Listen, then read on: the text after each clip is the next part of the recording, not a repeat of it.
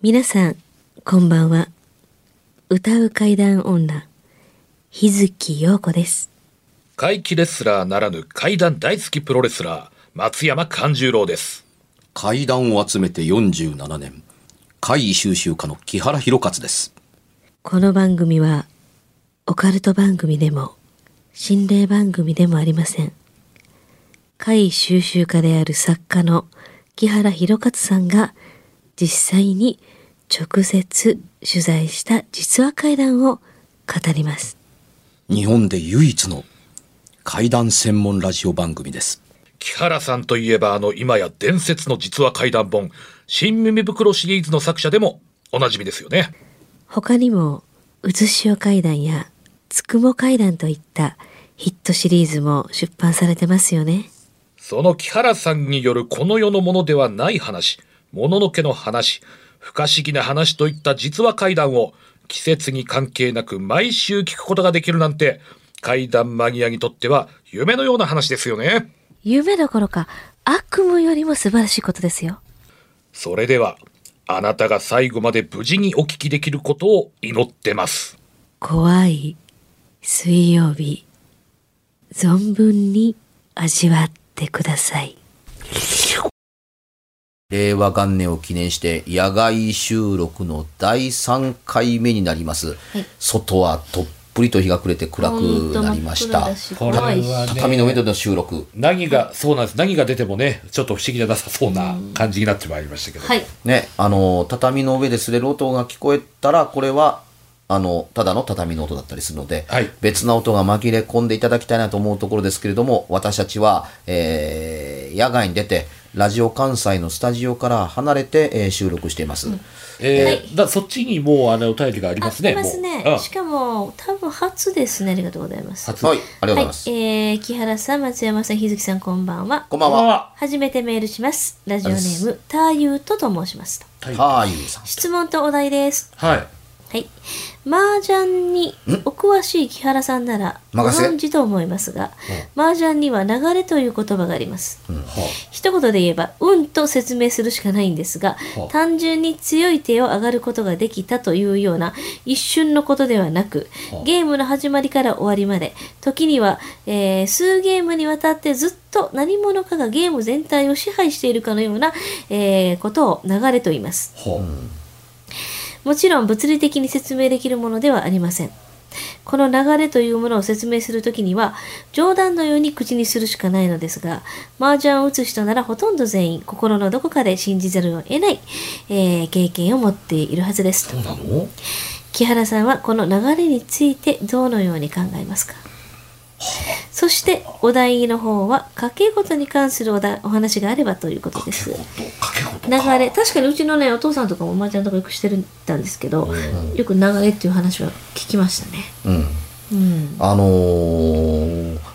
あなた何者っていうふうに言いたくなる面白いこと聞いてきますね。大体班でついたような、あの、階段好きといえばこんな質問、こんなお題みたいなことがあったりするんですけど、はい、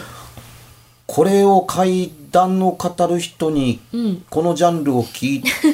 を聞いてくるなんて、んなかなかお主やるなっていうふうに思うところがあったりします。案外結びつけて言わないもんですよ。あのー例えばね、階段の定番でね、呪いというものはとかね、え呪詛とかね、まあ、たたりとかっていう話、聞く人は、あのー、枚挙にいとまがありません。いくらでもいますっていうところですけども、祝い事やめでたいことを運や月について話してくれませんかっていう人いません？階段とは別のことで、階段って、いわゆるマイナスイメージの怖いことばっかりやと思ったりするんでしょうねっていうとこだったりするから、ラッキーなこと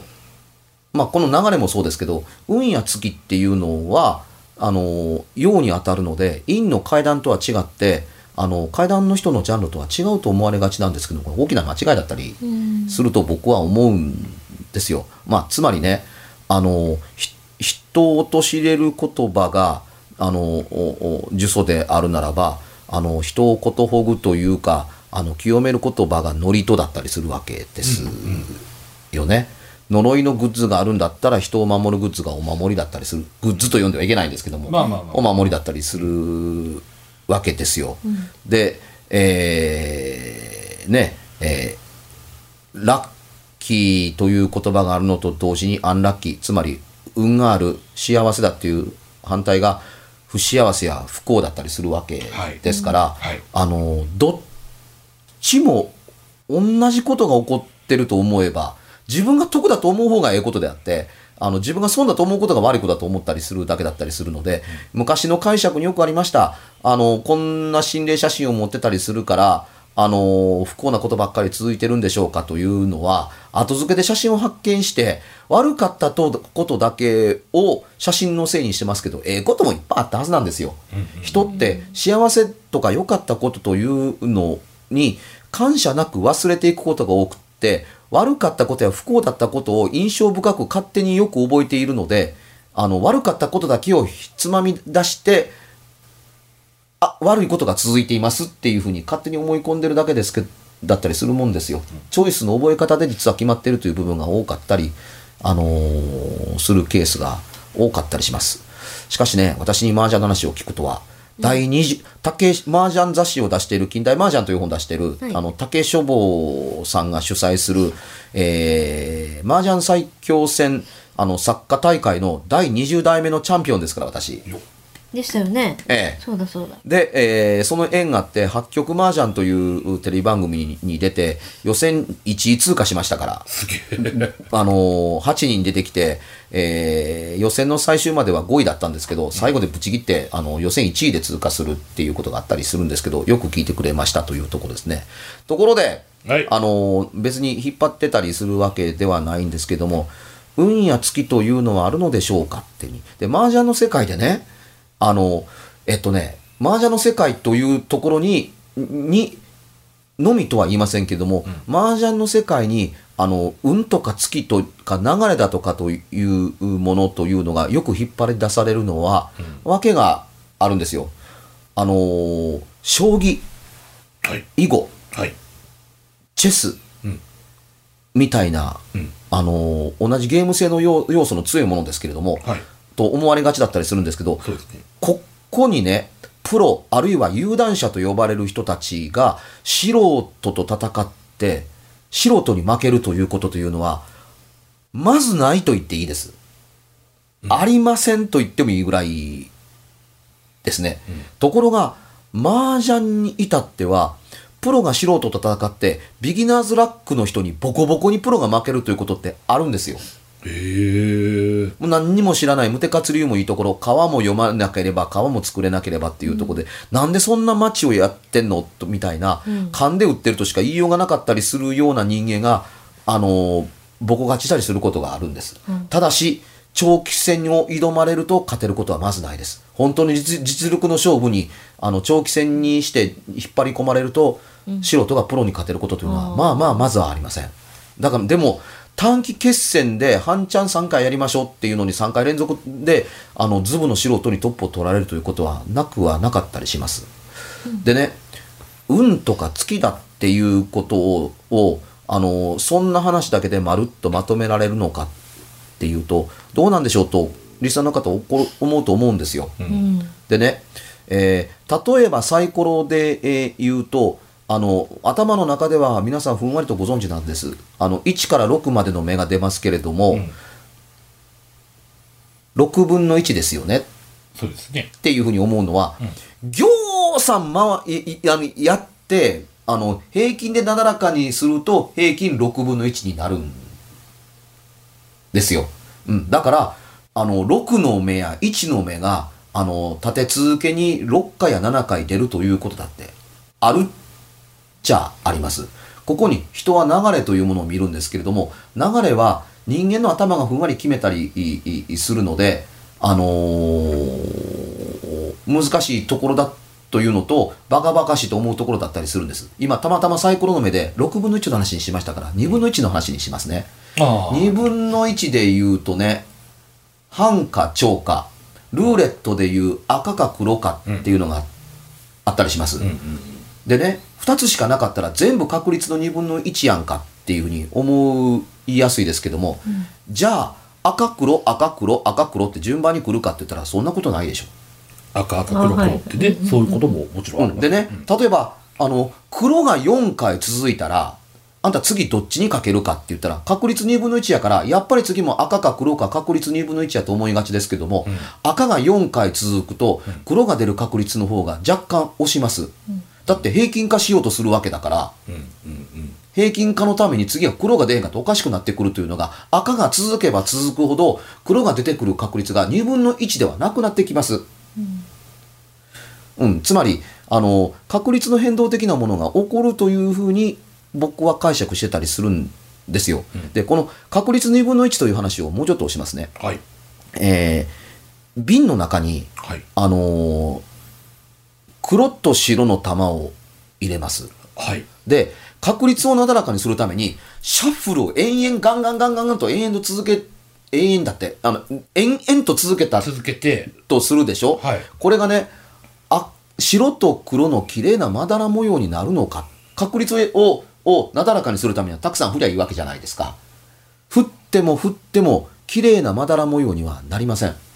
わかりやすく言うと、白い塊と黒い塊の層になったり、塊ができたりします。うんうん。あの、これはね、確率の偏りが起こってると思っていいでしょう。大概ね、塊ができるんですよ。うん。ん、あの、いいですか？同じ、あの、しあの、サイズの白い玉はい。100個、はい。黒い玉100個、はい。シャッフルを瓶の中でして透明なその層を見ると、綺麗に平均化して白と黒になって、ロングから見るとグレーになってるように見えるかって言ったら、ならないんですよ。うんならないうんで、このね、黒ばっかりが固まったりしてる場所、白かた白ばっかりが固まってる場所というのが、確率の変動の塊やと思うんですね。つまり、運みたいなものというのが固まってるという部分が出来上がることがあるのだと思うんです。うんうんでね、考え方によりけりだったと思う思うんですけども、怪を語れば怪至るなんていう言葉があったりします。階段を語ってると怖いから集中力が増すから敏感に感じて、あの、より集中的に、あの、おかしなことが起こったというのを捉えやすいという、あの、感受性が強くなったり、自主性が強くなったりするから、あの、普段気にせえへんようなことを気にするからということもあったりはするんですが、多分ね何にもせえへんかったら起こらへんようなことを語れることによって階段ってねあの起こりにくいものを起こりやすくする装置のような働きを起こして確率変動を起こす作用があるのかなと思ったりします。もうちょっと分かりやすく言うとね、階段語る前はあの100万分の1の確率やのに階段を喋ってる最中にガーッと100分の1があの100万分の1が10万分の1になって1万分の1になって1000分の1になって100分の1になってっていうふうに確率変動を起こして1分の1に1になった時に何かが起こるっていうことが階段を語ることによって言葉の作用によって起こるのかなと思ったりするんですけどもそれを怪と捉えるのは人間の心なので何とも言いませんけれどもそんながあるのかなと思ったりします。もうちょっと妙な言い方をします、そんなもん1000万分の1にしか起こらへんようなことが起こ起こってるようなもんやでと言ったとしますよね。はい、うん。じゃあ東京都1000万都市では1日1人1人誰かがありえへんことを体験してるということ理屈になるでしょ。1000万分の1にしか起こらへんねんでって言うたってにねえ45億分の1の天文学的な確率でしかそんなこと起こらへんねんでって言ったら地球の1個誰か1人は45億分の1の体験をやってるんですかっていう考え方があったりするわけやから、体験者がいることも解が起こることも、確率的にそんな中に紛れてるんやったら、うん。起こる可能性があるのとそんな確率をの一家に出会った人間が一生のスパンで言うと40年間生きてましたっていう人間が一回出会ったっていう人間がその話の動向の死を求めて集まってるうちにその確率を一生のうちに一回経験した人間が40人集まって会談会やったらたくさんの確率のごく稀なものばかり集まって流れを作ったかのような状態で一つの点ポイントを作ることができるっていうところにはい。何かがある。っていうことがあったりしたりするようなもんだったりするので確率変動を起こして起こらないことを起こすようなことをするというのが会談会ではなかろうかなと思ったりしないこともないとも言えないですね。これは怖いことだと思わんでもなかったりします。で、えー、八曲麻雀が DVD になってたりするんですけどね、はい。これ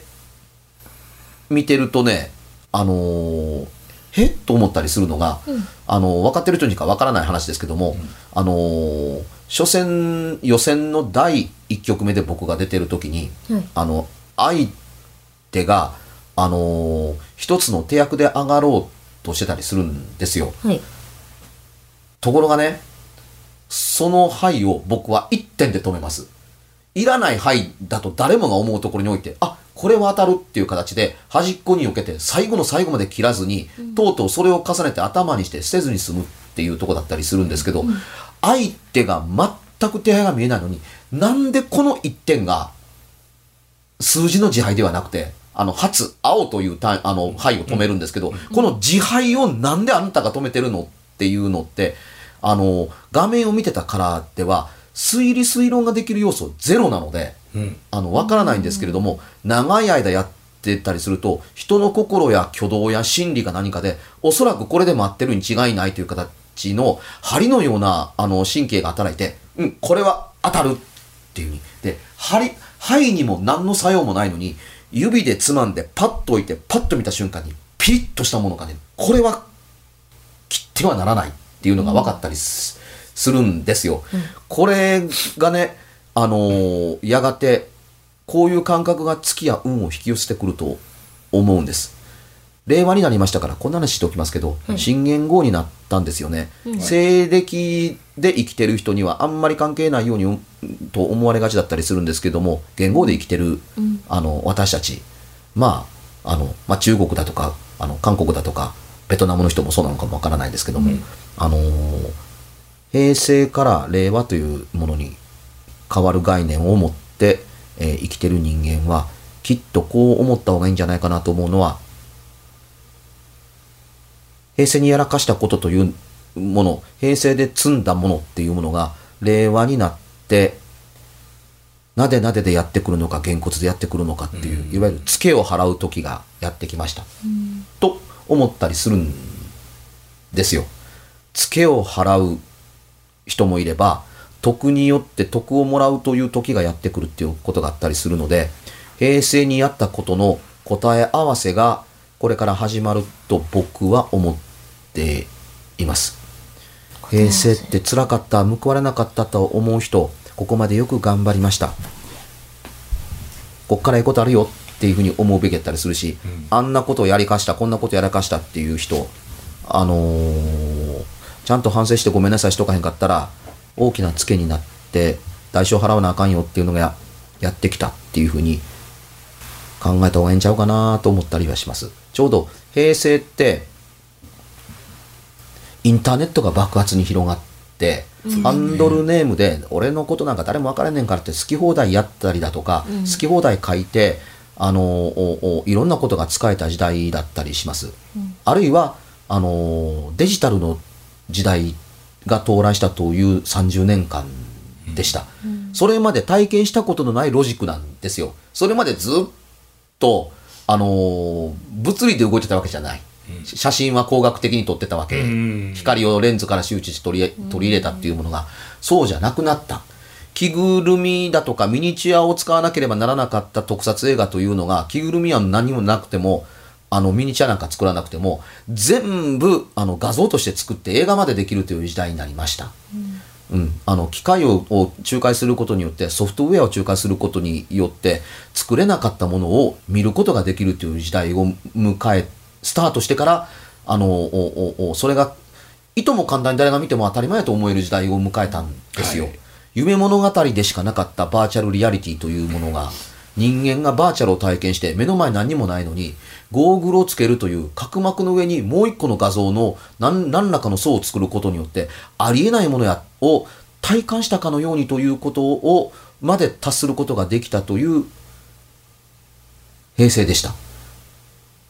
まあ、つまり、ウルトラセブンのビデオシーバーなんて、あんなテクノロジーなんて未来の科学のもんや、みたいなことを思ってて、平成が終わった時には、いえいえ、ウルトラ警備隊の持っているビデオシーバーよりも、あなたが手にしている iPhone の方が、はるかに小型化高性能なんですよっていう時代を迎えた。あそうですよね。ですようん。その時代が超えて別な時代を迎えたんです今、何かが起ころうとしてるっていうところではないかなと思ったりするもんだからあの一重に目に見えないものをもうちょっとあの考えた方がいいんじゃないかなと思うんですね。でこれが何が言いたいかというと、運がつくとはどういうことかってそういうことだと思うんです、あの素人に負けた時にはプロは多分こう言いますおおむね、今日はついていなかった。相手がめちゃめちゃついていたんだ。相手がラッキーだった。今日は僕はラッキーだったというかも分かりません、ではプロってこういう考え方が言えますよね。いつもついている人間である。うん、いつも運を傾けることがで傾こちらの方に傾寄せることができるという人間がつまりプロだというふうに言ってると似てません、彼がついていたんだったらその月を奪って自分の月にするべきでしょ？っていう世界だと思うんです。もし運が自分でないと思うんだったらこういう考え方があります。運のある人間と付き合えばいいじゃん。というふうに勝ち馬に乗れとはよく言ったもんですね、うん。勝ちたかったら勝つ馬に乗ったらええやんかっていうところだったりするから運の持ってる人間と付き合ったら運がやってくるよね、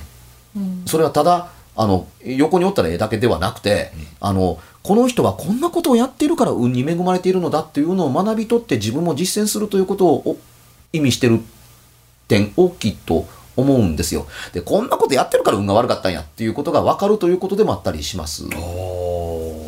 よね？うん、だからね、一流になりたかったら一流と付き合いという言葉を耳にしたことがあります。ありますあります、うん、なんでずっと三流やねん二流やねんって言ったらそれはお前二流と三流付き合ってるからやろっていう言葉も聞いたことあります、うん。一流の人はなぜ一流なんやって言ったらいや一流の人とばっかりとつるむようになってるから付き合ってるから、あいやこれが一流なんやっていうのを学び取っていくっていう機会が恵まれてるということでもあるとは思うんですけれどもそういう言葉を耳にしたことって結構僕はあります。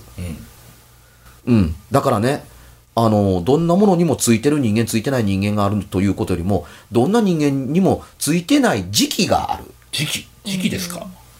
いやだから時期のやり過ごし方でそれが長くもなったり出て出られなくもなったりするんだろうと思ったりするん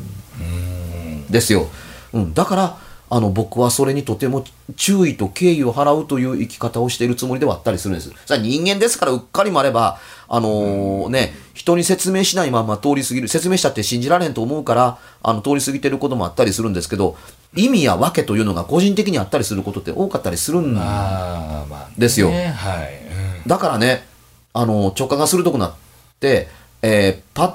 と見て分かることもあれば、うん、あの、それだけで判断してはいかんなと、あの、容姿の話じゃないですよ。うん、1、あはい。2分も注意して聞いてりゃ、その所作とか、あの、言葉の内容、反応速度、いろんなことか何かで、あ、こういう人なんやろうなと思って、あの、分かろうと思って、全開にすれば、あの、1分や2分あったら、結構なことを読み取ります。うん、あの、読むつもりで人とお付き合いなんぞしてへんはい。だけではいっていうことだったりするんですけど、はい。これを積み重ねて、あのー危険から離れていくだけで安全なマージンって増えるじゃないですか。マージンを稼いだ安全というものというのが、ラッキー、運、月と呼ばれるものに、あの、のエリアに入ってくるものではなかったりするのではないかと思うんですね。なぜいい質問をいただきました、ただものではないみたいなことを言ったかというと、よくぞこのあの、お便り、